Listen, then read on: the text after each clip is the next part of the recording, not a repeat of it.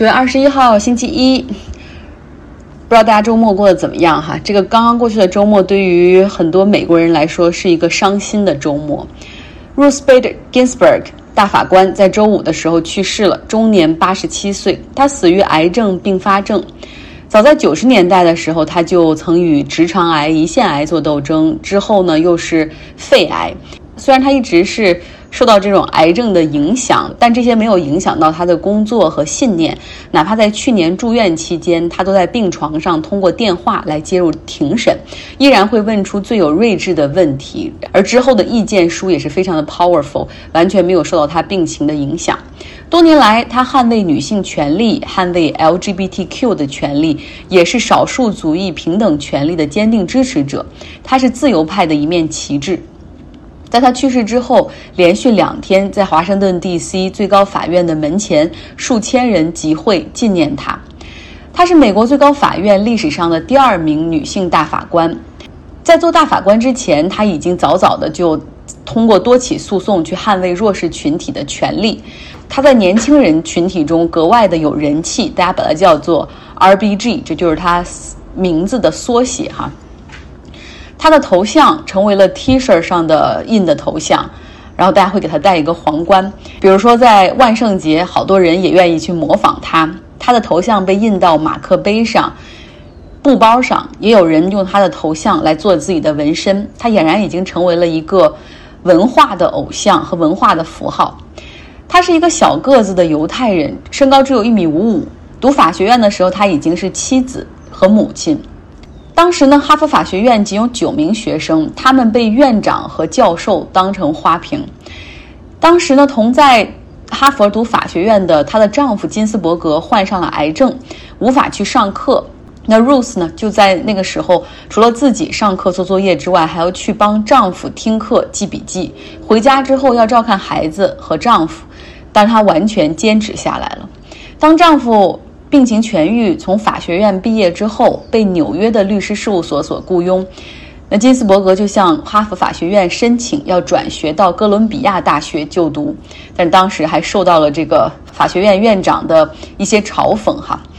毕业之后，尽管金斯伯格是班上成绩最好的学生，但因为是女性，因为是母亲，同时也是一个犹太人，她去律所投简历全都被拒绝。当时美国没有通过职场反歧视法，所以雇主可以直接告诉你说：“对不起，因为你是女性啊，因为你有个四岁的孩子，我没法雇你。”因为这些经历，渐渐的，金斯伯格就把他的法律研究方向选定在性别歧视领域。然后他在一个大学开始教书，就完善性别歧视的案例，把更多的平等的理念去播撒开来。然后同时呢，一边寻找合适的案件。通过诉讼去打破在女性身上的这层枷锁。那个年代，美国完全是父权社会，主流社会认为说男女不平等，那是因为我们出于对女性的保护。难道你们真的希望平等，然后女性也要被征召入伍去打仗吗？你们可以在家相夫教子，那就是对美国社会的最大贡献了。而那个时候呢，美国有。宪法第十四修正案，那个修正案它确保了种族平等，就是说种族歧视是违法的，并没有延伸到可以保护性别平等这方面。从一九七三年到一九七八年，金斯伯格就先后找了六个案件发起起诉，逐渐的哈通过这个案例打到最高法院。他把美国宪法的解释也扩大到了反性别歧视的领域，有效地打破了社会对于性别的刻板印象，就不只是对女性有利，对男性也有利。因为当时像有一些州，像 Idaho 这个州就规定哈，说一些行政上的工作应该招女性，而不应该招男性。像联邦法律规定，军属的妻子有权享受抚恤金，但是如果是女兵的丈夫，那你就没有权享受抚恤金。还有就是。如果是一个女性哈，她因为要照顾 dependent，比如说不论是照顾孩子还是照顾年老的父母，他们可以申请一些救济。但如果是一个男性，因为照顾卧床不起的父母没办法上班，就没有办法去申请这个抚恤金。所以打破基于性别的 stereotyping，就是对于美国社会的前进是非常重要的一步。在一九八零年的时候，卡特总统任命金斯伯格担任联邦巡回上诉法院的法官。在一九九三年的时候，克林顿任命他为美国最高大法院的大法官。在五十年代的时候，当时法学院里只有百分之三的教授是女性，全美联邦法庭中只有一位是女法官。而现在最高法院中，哈，就如果我们算上已故的金斯伯格，她有三位女性大法官。而联邦法院中百分之三十三的法官是女性，法学院中百分之三十的院长是女性，五百强的公司中百分之二十四的是女高管。所以有人就会用这些数字去问金斯伯格说：“你觉得现在就现在女性哈，她在这个社会中的话语权也大了，高级别的职位中也有很多代表。你觉得现在还需要再呼吁女性权利吗？”金斯伯格说：“需要，因为你要想一想，现在这样的社会是你希望你的女儿、你的孙女生活的社会吗？我们还需要更多的平等。”基斯伯格他非常的犀利，然后思路也非常的清晰，他也有一种非常 tough 的 power。如果有感兴趣的朋友，可以来我的微信公号张奥同学留下你的邮箱，我会转一篇金斯伯格他在二零一六年写给大家的信，就是对年轻人的生活建议。金斯伯格的死对于自由派来说是一个打击，但是大家顾不上悲伤，也顾不上过多的悼念，因为马上就要开始新的。Fight 抗争了，因为美国参议院共和党的领袖 Mitch McConnell 他说，总统即将提名一位新的大法官来接替金斯伯格，而参议院将会投票。美国最高大法院的大法官们是终身制，总统来提名，经过一个背景调查之后呢，参议院的司法委员会会开听证会，然后这个司法委员会会来投一个票，接接下来呢就进入到参议院投票。那么现在距离美国大选不到五十天，按照 Mitch McConnell 在二零一六年的时候，他说的是让选民去决定谁来当下一个大法官吧。就是说，在这种情况下，在总统的最后一年的任期里面，他是不应该去任命一个大法官的。但是现在，他就毫无顾忌的哈，要率领共和党去打破他们所竖起来的这个带引号的惯例。给大家回述一下，在二零一六年发生了什么？二零一六年，保守派大法官斯卡利亚。在二月十三号去世，当时距离美国大选还有九个月，也就是将近，也就是超过二百五十天的时间。一个月之后，当时的总统奥巴马他提名了六十三岁的 Garland 出任大法官。那当时呢，参议院已经是由共和党来把持的，共和党的。参议院领袖 Mitch McConnell 就拒绝启动参议院中的提名程序，他的理由就是这是大选之年，不应该由总统来任命谁是大法官，应该交由选民来决定谁是新的总统，然后由新的总统来任命大法官。那么最终斯卡利亚的这个空缺是过了四百多天才被特朗普填上的。而现在呢，Mitch McConnell 和特朗普又都说，我们要尽快提名，尽快投票，因为这样重要的一个岗位容不得任何延误。所以你看，他们甚至毫不掩饰的，就是放弃了这种道德的底线，任命大法官。现在白宫需要在他们这个提名名单中，其实早就有不同机构给他们准备了多份的提名名单。那他们需要在这个名单中去选人，然后呢进行一个背景调查，就是 FBI 你要去看一下这个人的过去有没有，要简单的去找他认识的人做采访访谈，看有没有污点。像现在的这个大法官 Kavanaugh。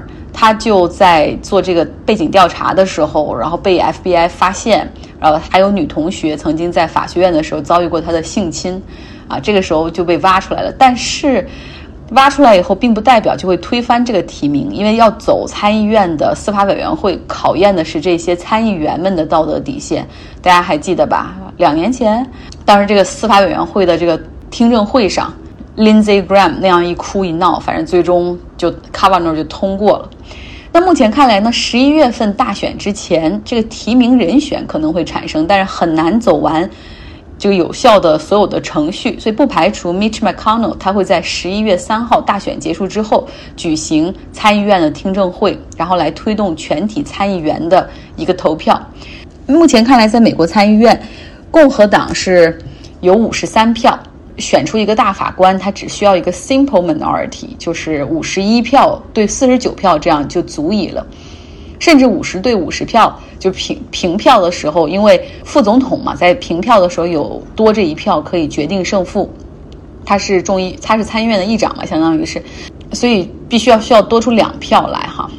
我们能够看出，对于自由派来说，真的很难，必须。争取更多的选民 vote，然后在十一月份的这个大选的时候 win，赢下这个大选，不只是赢下总统的人选，同时也要赢下更多参议院中的席位。像昨天我出门的时候遇到一个邻居哈，五十多岁的一个独居女士，她的我跟她的话题就是从这个信件和包裹的丢失开始，然后她很快就转到了特朗普身上。她说她自己是一个退伍的海军老兵，他和他的朋友们、战友们对于有这样的总统真的感觉到特别的 offensive，就是很生气，然后觉得很。很被冒犯的感觉。他说，现在他不仅捐钱给拜登的 campaign，同时也会捐钱给其他州的参议员选选举。像 Arizona 亚利桑那州，就是就很有希望从红色州变转变成蓝色州。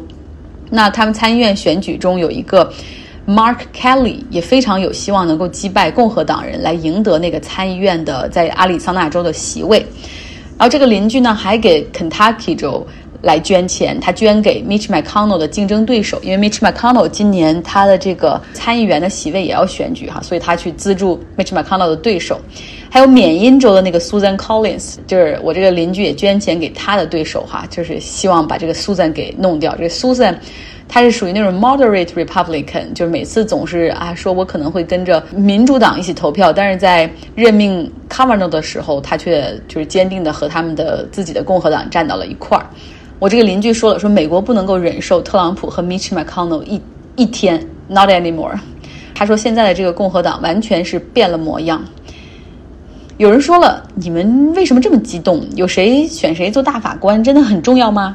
是的，重要。美国是判例法的社会，它最高法院的解释和判例会影响着这个国家未来的走势。近一点，我们可以说十一月份的大选，假如说。哈，特朗普他不承认败选，然后两个人的选票可能又相差不多，他就要启动重新清点这个选票，而最终很可能是最高法院的大法官们决定这个结果，比如说是不是要终止选票啊，或者是谁这个 legitimate 真正的总统啊，那还有。说长远一点，就是女性的堕胎权，这是宗教保守派一直希望能够否决的。那现在大法官席位中是五个保守派对四个自由派。金斯伯格因为已经去世了，如果说再让特朗普或者再让保守派去任命一个大法官的话，那么就是六比三。哪怕现在的这个最高大大法院的最高大法官罗伯茨他能够总是摇摆票的话。但如果是六比三，你摇摆票也搬不回来的，所以这对美国来说非常的重要。今天最后讲一个正在挣扎中的国家——阿根廷，他们的新冠疫情感染人数超过了六十二万人，尽管他们已经在执行全世界最严格，同时也是最漫长的居家隔离。从三月二十号开始，他们就一直非常严格的居家隔离，一直到现在。同时，政府又延长到这个禁令。延长到十月十一号，除了买药和看病、去超市购物之外，平时不允许离开家门。你也不能去看你的父母。像有些人和他的父母已经超过一百八十天没有见过面了。有一个要参加二零二一年东京奥运会的这个赛艇运动员，然后他呢就有一天实在忍不住了，几个月都没有去河上，也没有划过船，他就带着自己的赛艇，独自一个人在河上划船。一个人就就不涉及到派对啊，或者也不涉及到人与人接触，但还是有警察赶来，因为这是违法行为。但是这个运动员说，当坐到这个船里，在河里滑行的时候，我都哭了，因为已经太久了，我都忘记这种感觉了。阿根廷三分之二的人口都生活在他们的首都布宜诺斯艾利斯的这种大的经济圈，所以人口密集导致首都地区要求会更加的严格。那这对经济的打击也非常严重，像现在已经有四点二万个餐馆和小商铺宣布破产，所以阿根廷的经济其实十分糟糕。再往国家这个层面上来看呢，多家外国的公司已经宣布终止在阿根廷的业务，包括智利的零售巨头 Falabella。呃，他们宣布，如果政府再进一步进行外汇管制的话，他们随时准备撤出阿根廷市场。阿根廷现在执政的是一个左翼政府，就是比较亲工会，但是对资本比较严厉。他们的政府呢，刚刚和国际债权人达成了一个延期协议，但是外国资本就是对他们还是没有什么信心哈。像美国汽车零部件制造商 Axalta，德国的石化巨头 BASF。法国的安全玻璃生产商圣戈班，以及他法国的一家药厂皮尔法波都宣布结束在阿根廷的业务，所以这个经济就更加的受打击。经济学家预测，今年阿根廷的通胀会在百分之二十九左右，经济会缩水超过百分之十三。那阿根廷人对于他们的国家也是越来越失去信心，尤其是这个左翼的新政府上台之后，各种加大税负。像我的那个同学，他父母从阿根廷来美国旅行，然后回国之后，政府还要对他们。收这个旅行税哈，按天来收。从三月份开始到现在，已经有将近两万阿根廷人搬到了他们的邻国乌拉圭。乌拉圭总共才有三百五十万人口，所以忽然来了两万阿根廷的邻居哈，他们也就所以这还是个比较大的事儿。那说多说一句乌拉圭吧，乌拉圭是一个拉美大陆上很神奇的国家，它非常的开放，虽然也是一个天主教国家，但是他们。堕胎完全合法，同性恋婚姻也是合法的，大麻也是合法化。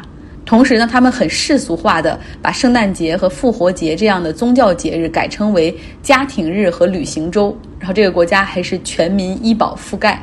然后在对抗新冠疫情这方面，因为可能人比较少嘛，然后这个效果也比较好。不仅有阿根廷人搬到这儿，然后也有一些巴西人搬到了乌拉圭生活。好啦，又是新的一周。距离十一黄金假期又近了一步，希望你有一个愉快的开始。